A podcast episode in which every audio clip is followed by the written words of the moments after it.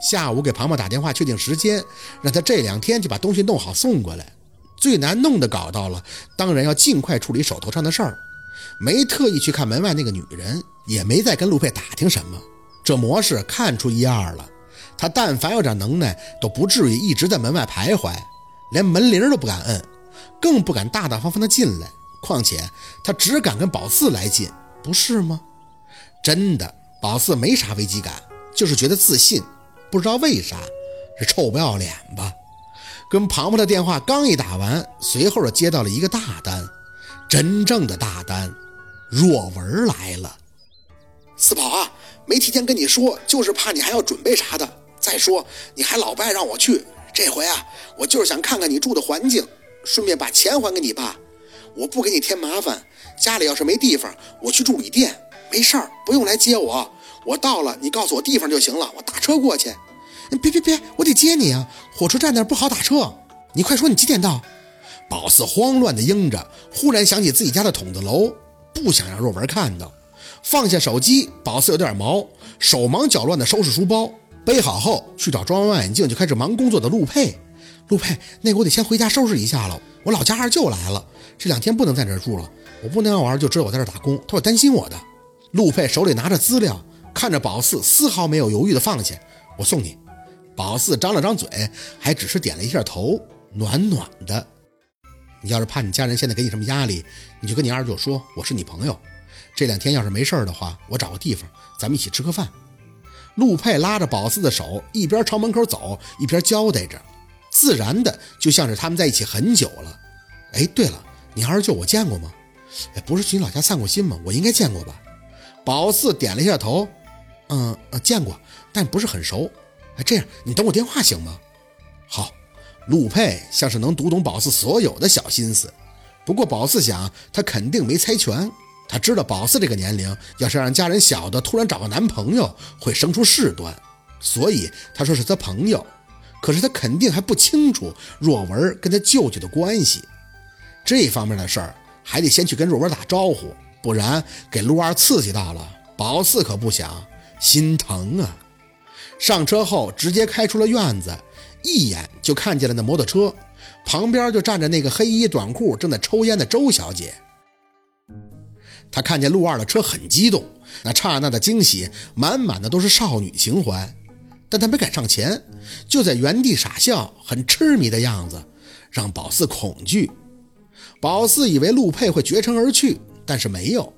他开出七八米后，微踩刹车，降下车窗，只是伸出去了一根胳膊，手指在空气中轻轻地勾了勾。周小姐顶着张惊喜的脸就过来，局促兴奋，陆二像是庆过酒的嗓音，透着一丝说不出的性感。陆佩却没看他，眉头紧蹙地看着风挡玻璃。没事别找事儿啊。周小姐只要不瞎，自然看见了宝四。他呵呵的笑着，我哪是给你找事儿啊？我不是想着像以前一样给你清扫麻烦吗？咱陆佩的眼一看他，他的话直接就吞进了肚子里。他在怕，宝四很清楚，他怕陆佩，可又喜欢。那种喜欢远远的超过喜欢一个人，很迷恋，浑身散发出来的气息都让宝四直起鸡皮疙瘩。滚远点，知道吗？周小姐还是在笑，没皮没脸的样子。他哪儿好啊？还没你在美国的那个滚！周小姐点头，大力的牵着嘴角。陆二，嗯，怎么说咱们都认识二十多年了吧？多说两句话都不行吗？谈交情是吗？陆佩沉着声音看他，嘴角是轻轻的勾起。知道我为什么给你脸吗？妈呀，宝四要炸毛了！这陆佩说的话够难听了，要他那早就炸了。可那个周小姐看着陆佩笑，居然眼神各种温软痴迷，似乎在说：“你杀我都行，怎么着都行。”太吓人了。周小姐很迷幻地看着陆佩，知道啊，我爸是你父亲生前的挚友，跟伯母的关系又好，而我在你小时候生病急需时还给你献血救过你的命呢，你很感激我，对吧？陆佩笑得阴冷，哼。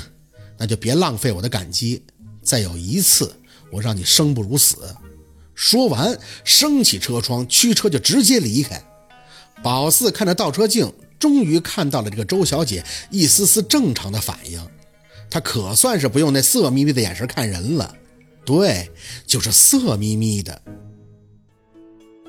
转脸看向陆佩，美国那个是谁呀？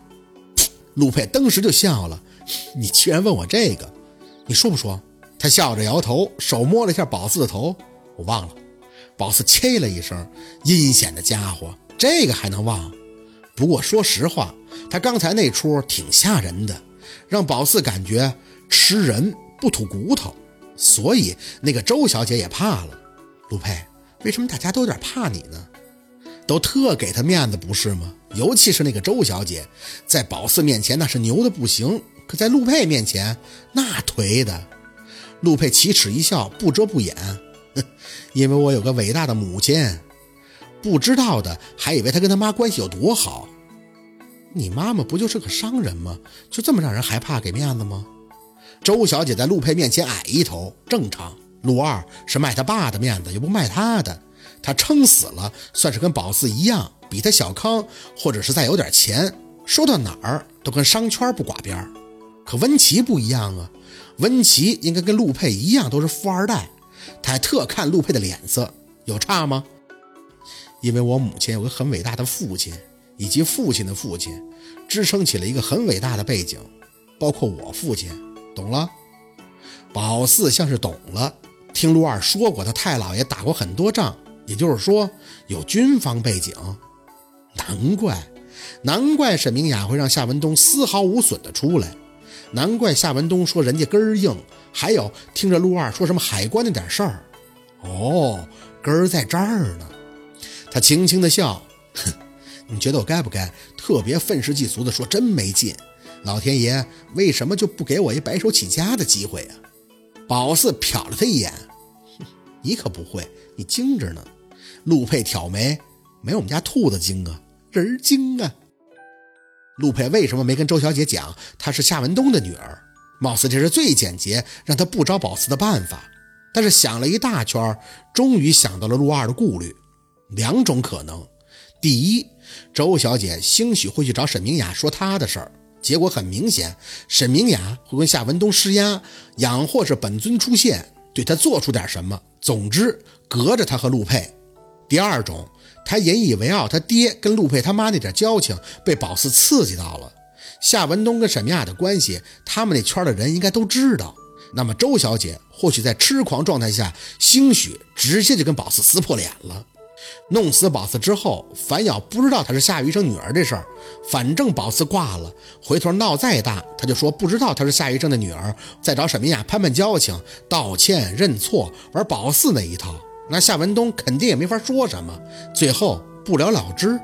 按照他这个状态，应该很清楚，陆佩跟他是没有丁点的可能性的。宝四瞅着他，像是为陆佩去死都蹦高的样子，所以他现在不在乎是不是能跟陆佩在一起。人家兴许早就看透了，不追求那个，就是一个目的：整走整死陆佩身边的女人，哪怕是为陆佩跟他多说一句话，他也高兴。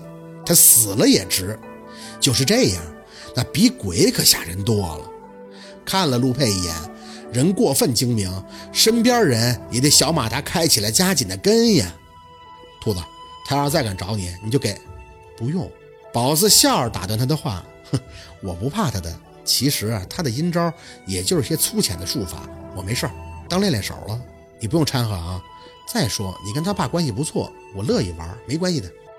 车子开到宝四家街口，他很认真地拉着宝四的手，记着，你不需要面对什么，懂吗？宝四没心没肺地笑，要下车的时候，这就死拉着他的手不放，直到宝四佯装生气，才演技十足地松手。兔子。一定要分分钟都要想我呀！我心痛，心痛啊！你去死，你去死吧！宝四看着他这样，笑着跑开，回头还微微的牵起嘴角。安全感这个东西说不上来。想着他的心跳，宝四知道他是宠，宝四也乐意享受，只是会怕吗？现在没有，以后不知道。晚上十点，火车站。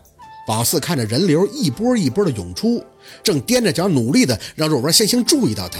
双眼猛地被人蒙住，想都没想的就出去一胳膊肘子。谁？妈耶！回过头，宝四看见猫妖的瘦猴子直乐，哼，就知道你跟来了，不吃亏你就不舒服。小六苦着脸抬头看着宝四，四姐，你虎这毛病能治不？要能治，我卖肾我也干呀。好，今天的故事就到这里了，感谢您的收听。喜欢听白好故事更加精彩，我们明天见。